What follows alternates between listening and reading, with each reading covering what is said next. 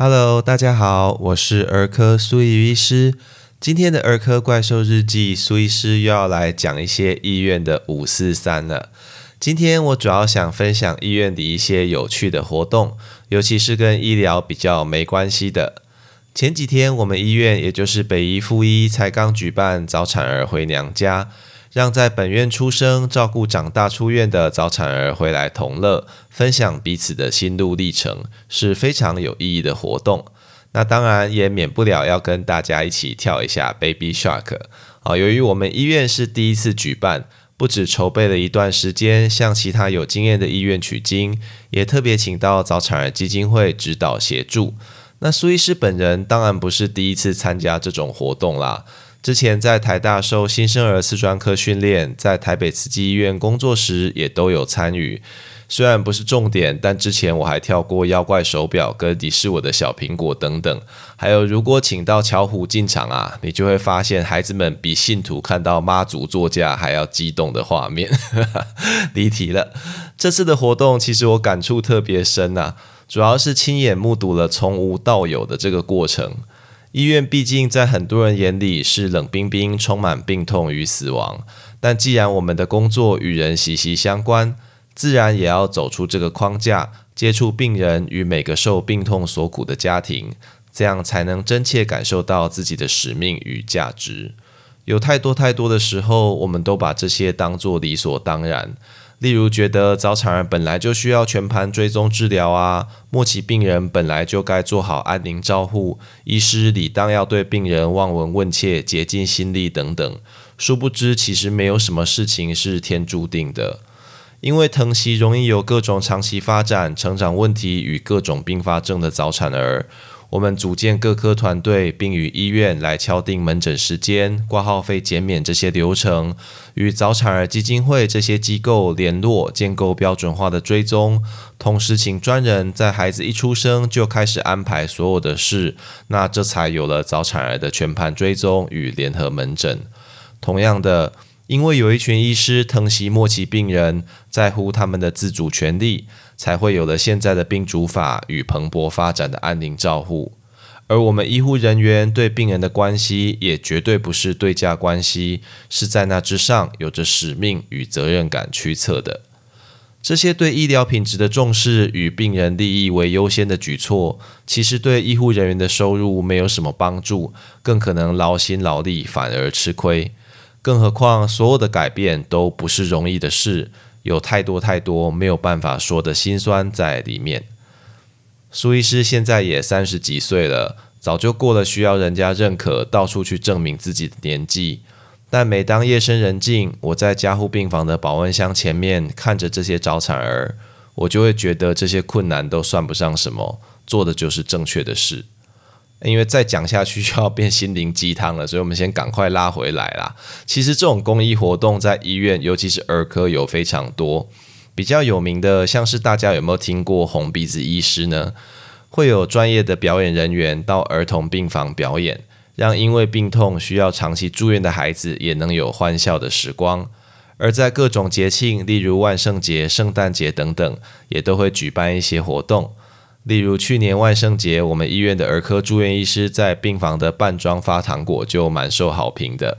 以前就有跟大家分享过，儿科的医疗成本是很高，不管是人力、药物或者各种设备，为了因应不同年纪需要的孩子，其实都比成人的医疗来得难以准备，而且困难。许多已开发国家，例如欧美。儿童医疗都是由各方企业以及政府基于社会责任的支持下来成立，而不是建立在医疗服务收入上的。在少子化日益严重的台湾，加上健保制度的限缩，要把儿童医疗做好，可以说是越来越艰巨的任务。毕竟杀头生意有人做，赔钱生意没人做啊。这些自主性的活动，有一部分也算是我们的小小反抗吧。那讲到医院的活动，除了上面这些大家好喜欢参加的东西之外，诶，大家知道有一个讨厌参加的医院评鉴这个东西吗？简单来说，由于不同医院的运作规模以及可以提供的服务都不尽相同，为了能够维持品质，并且决定国家的资源要如何挹注，总是要定期派员做考核与实地的访查，那这就叫做医院评鉴啦。当然，随着目的的不同，会有比如像教学医院评鉴、重症责任医院评鉴这些五花八门的种类与进行方式。但对医院来说，其实就像是个小考试一样。这件事本身的利益是好的，也是不得不做。但到了实际准备与执行时，却又相当滑稽。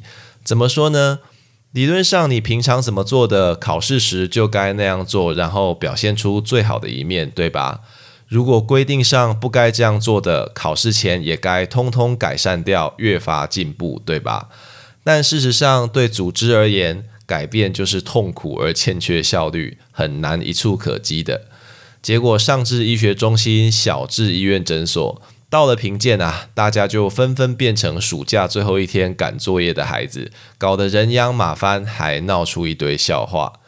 例如，大家关起门来，一本一本把病历拿出来改错、补签名、盖章，太难改跟太大本的病历还会偷偷藏起来，或者是要评鉴了才开始计算人力不够的部分，赶快跟早已不在第一线活跃的医师偷偷签个半年、一年的小短约。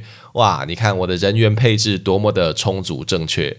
那到了科技进步的这几年，电脑还会纷纷跳出评鉴专区，可以快速查找资料。身上还要带个小卡，背诵规范像背唐诗宋词。评卷委员移动时还要全方位监控通报，诶，下一个单位要去哪里？快把桌上的饮料收起来，叫学生都去上厕所，然后放上委员最爱喝的手摇饮料。